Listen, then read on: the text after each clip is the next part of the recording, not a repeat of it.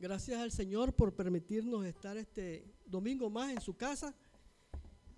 Y el énfasis o el versículo eh, que ya lo leyó Javier del mes de septiembre, que es el mes de la Biblia, se encuentra en Mateo 29.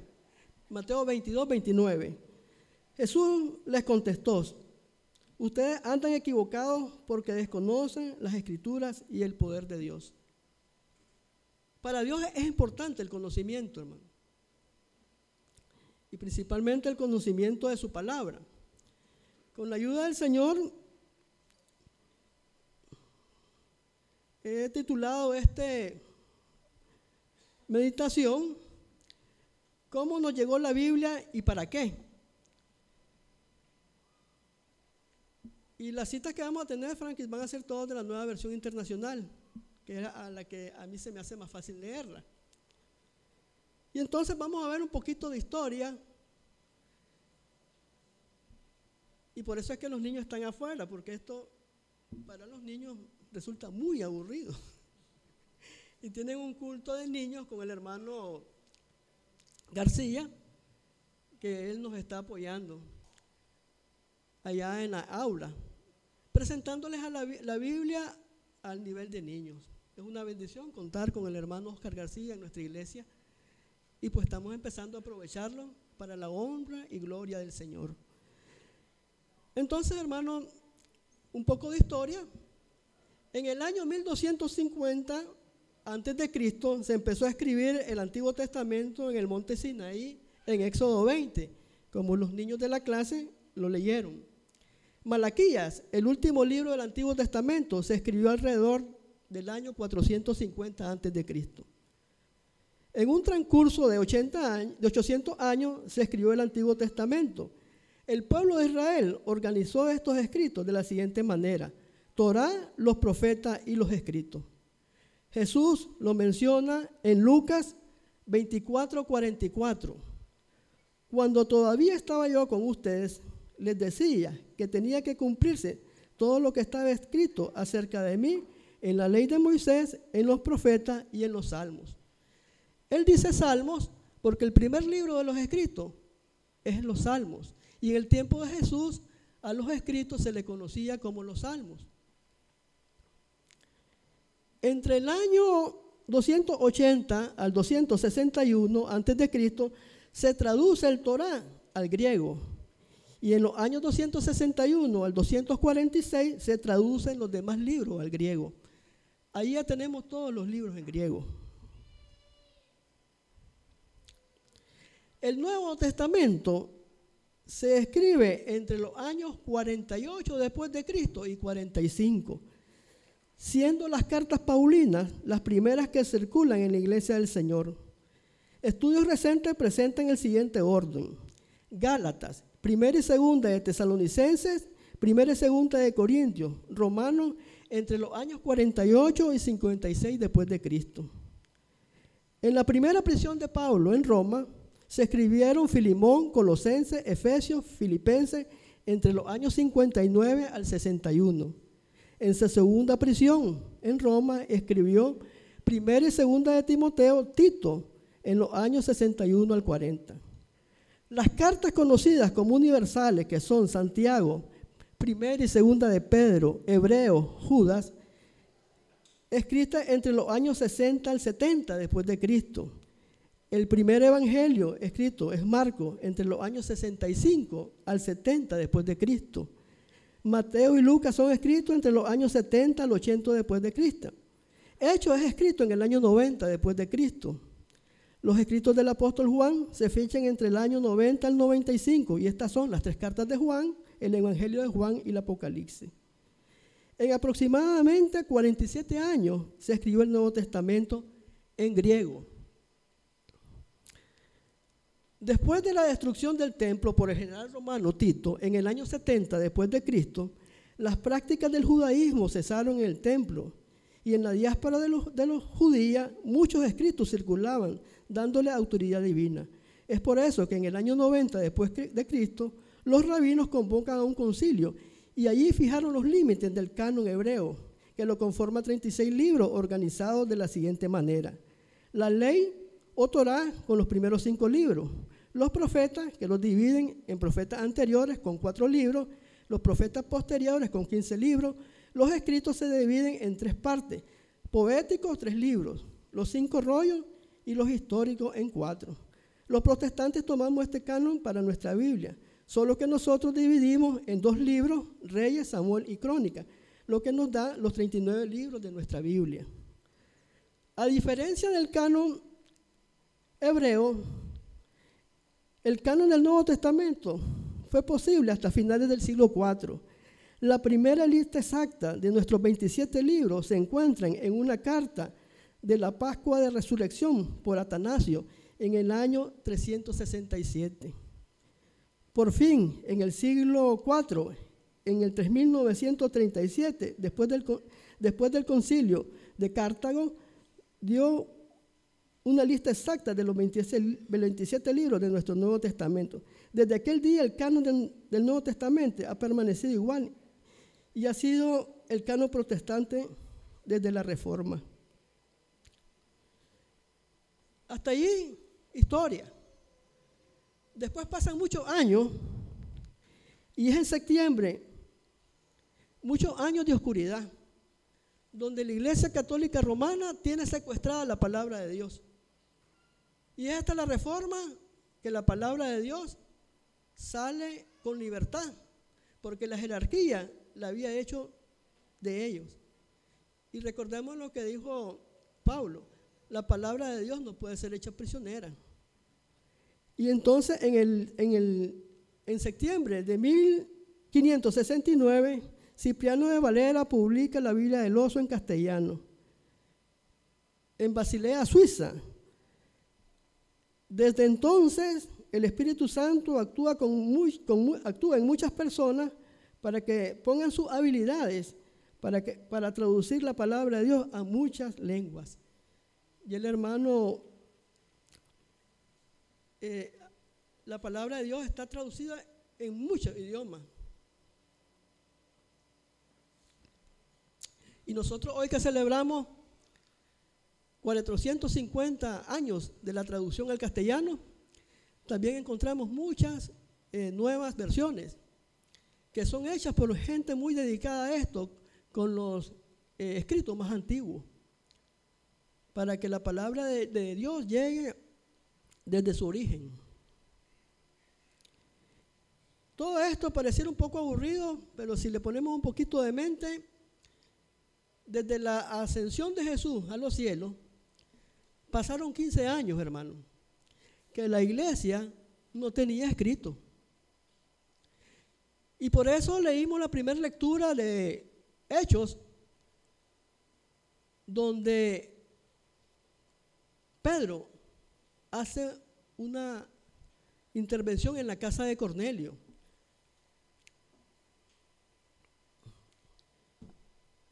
¿Y qué dice Pedro en la casa de Cornelio?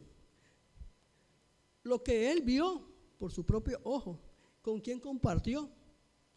Él dice que Jesucristo anduvo, se recuerdan el pasaje, por toda Judea haciendo el bien, sanando y liberando a mucha gente de Satanás. Afirma que ellos son testigos de todo lo que hizo. Cómo lo mataron en la cruz y cómo resucitó con poder.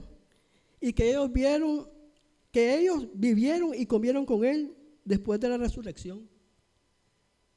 Nada respalda a Pedro. ¿Qué respalda Pedro? El testimonio apostólico de haber vivido y convivido con el Señor. Además, tal vez yo leo la Biblia con mucha imaginación, o trato de, imaginarme, Pedro no solamente dijo eso cuando él andaba sin Biblia predicando, también Pedro reconoció sus errores. Pedro da testimonio de sus equivocaciones, porque en los cuatro evangelios aparece la negación del Señor. Aparece en Marcos, que es el primero, en el, en el capítulo 14, del 66 al 72. Aparece en Mateo, del 26, en el capítulo 26, del 69 al 75. Aparece en Lucas, en el capítulo 22, del 56 al 62. Y en el Evangelio de Juan aparece dividida en dos trozos. En el, capítulo 18 del 15 al 18 y después continúa el relato en el 25 y 27. En el Evangelio de Juan es lo único que se menciona que había otro apóstol, otro apóstol con Juan cuando negó al Señor. En los demás no menciona. Yo deduzco que así como tenemos valor nosotros y venimos aquí y damos testimonio, ¿de dónde nos sacó el Señor? ¿De dónde nos sacó el Señor a usted? Del pecado.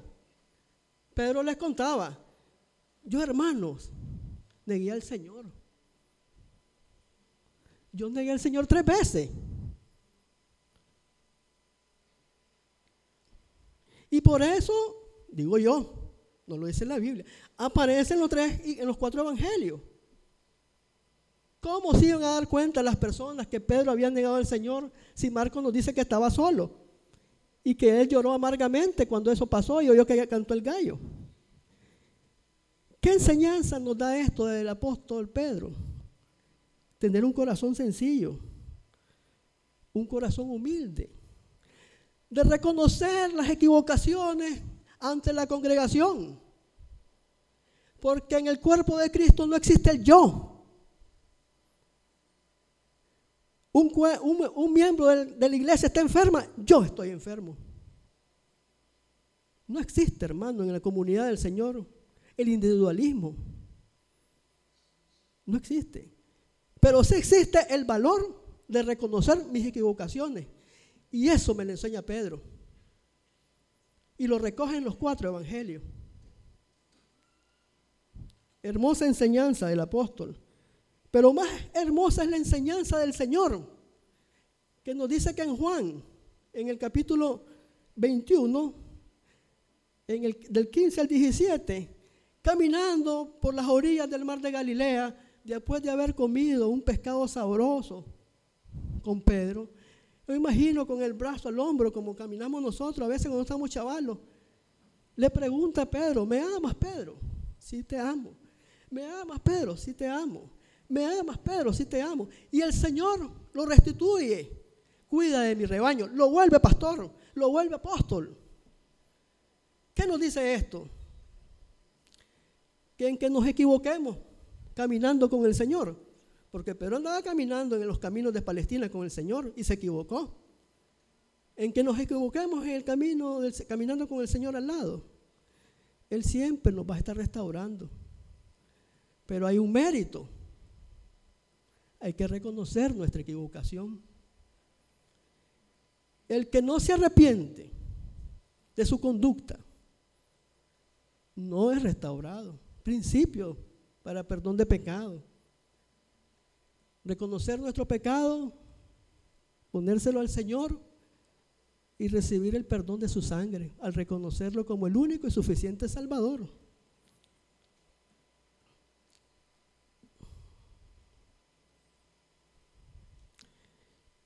Después leímos, ¿verdad? La primera carta de Pedro, en el versículo 17. Ya ahí, hermano, si hacemos un poquito, han transcurrido 27 años. Desde que Pedro, allá en casa de Cornelio, fundó una iglesia. Porque las iglesias del tiempo, de la iglesia primitiva, no eran como la iglesia de nosotros. Las iglesias funcionaban en las casas de los que se convertían. Y ya para esa época había una amenaza terrible. El imperio romano iba detrás de los cristianos.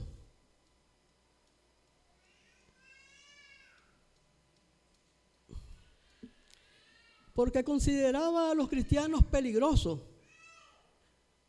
Porque con su estilo de vida venían a trastocar la sociedad pagana.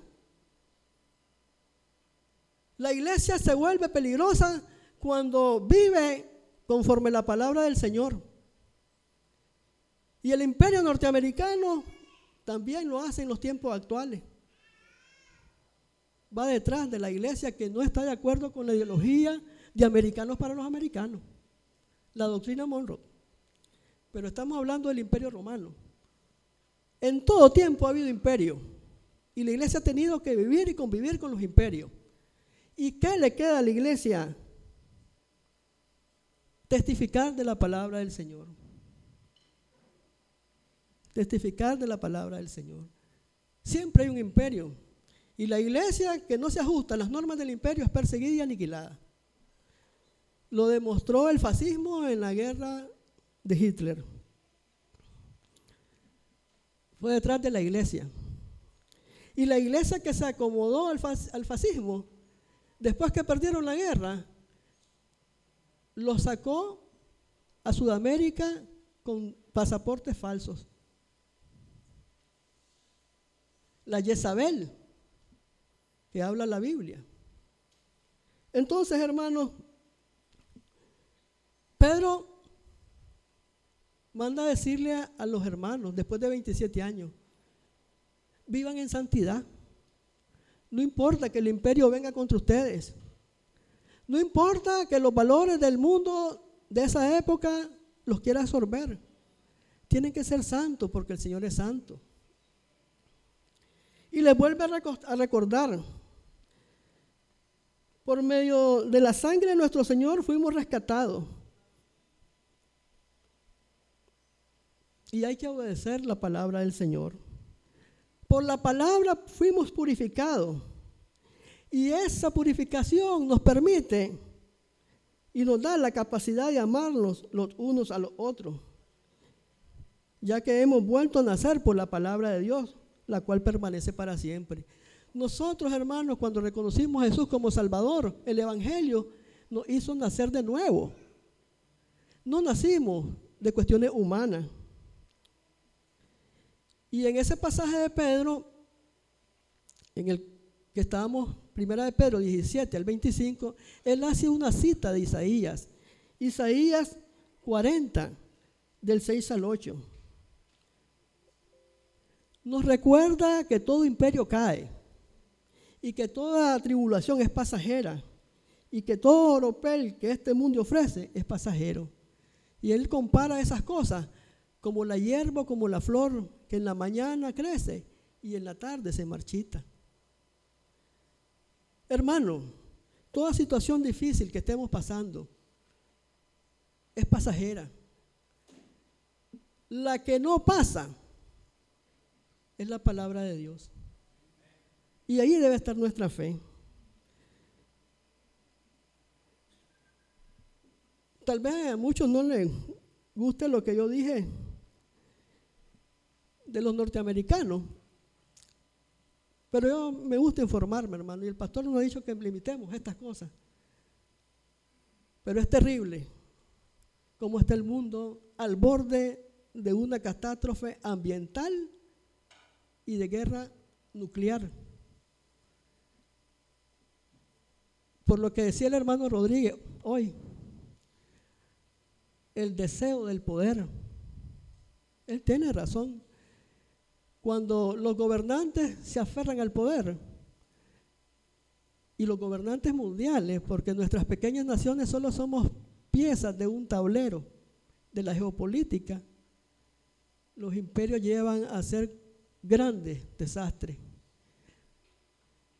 Dos guerras mundiales y un foco de guerras por todos lados a través de la historia. Por eso, hermano, solo nos queda tener la plena seguridad que todo va a pasar.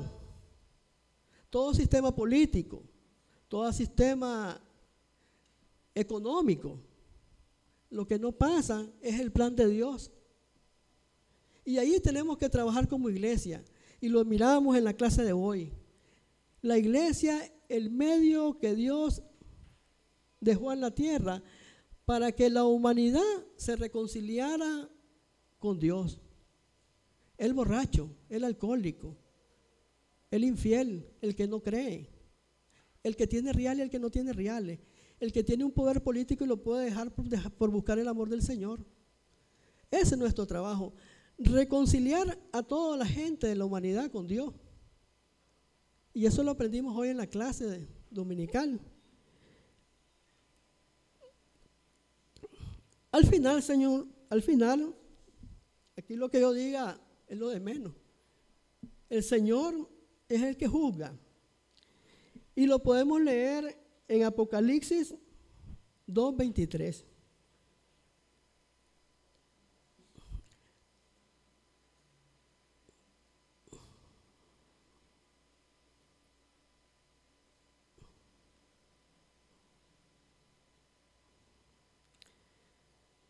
El Señor está juzgando porque en medio de la iglesia de Teatira había una profecita, profecista, alguien que se ha levantado con voz y él la llama Jezabel.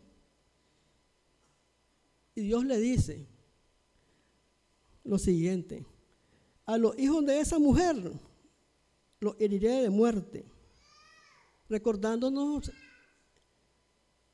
la salida de Egipto todo aquel que en medio de la iglesia levante su voz contraria a la verdadera palabra del Señor, la que está escrita, va a ser juzgado. Por eso pararse aquí, hermano, hablar de la palabra de Dios es un riesgo. Nadie quisiera ser una Jezabel. Es horroroso. Pero así es de enérgico el Señor. Así sabrán todas las iglesias que yo soy el que escudriña la mente y el corazón. Y a cada uno de ustedes lo trataré de acuerdo con sus obras. Hermano, la palabra de Dios es bella, llena de vida, pero también tenemos que tomar muy en serio la advertencia del Señor. Hermanos, vivamos una vida santa como nos aconseja el, apóstol Pablo en su carta, eh, perdón, el apóstol Pedro, en la carta que leímos, primera de Pedro, versículo, capítulo 1, versículos del 17 al 25. Tengamos una vida santa para que el Señor cuando revise nuestro corazón nos haya aprobado y estemos en su regazo, en sus brazos de amor. Que el Señor nos bendiga.